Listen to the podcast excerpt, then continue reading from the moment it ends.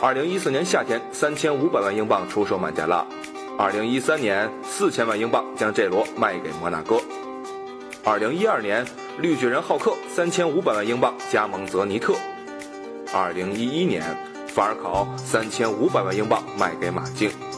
每年的转会市场，波尔图总会有让人惊叹的手笔。波尔图被称为是欧洲黑店，低价引进潜力股，高价卖的豪门，赚得。盆满钵满，波尔图能得到瑰宝，靠的不是运气，而是成熟发达的球探系统。波尔图俱乐部有二百五十名球探，分布在世界各个位置。球队的黄金生存法则则是将南美希望之星带到欧洲，成长为顶尖巨星。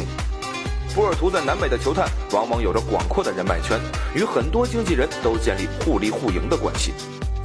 葡萄牙足球宽松的工作制度和得天独厚的环境氛围，又给这些足球天才们最好的成长环境。主席平托·达克斯塔曾经是波尔图地铁系统主席，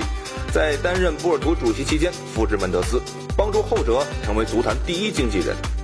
如今，门德斯打理着数百名球员和教练的事业，不过他帐下的波尔图球员几近消失了，仅有奎雷斯马和内维斯两人，因为费雷拉、卡瓦略。德科、佩佩、穆蒂尼奥、法尔考、这罗等人已经被门德斯换成了丰厚的现金了。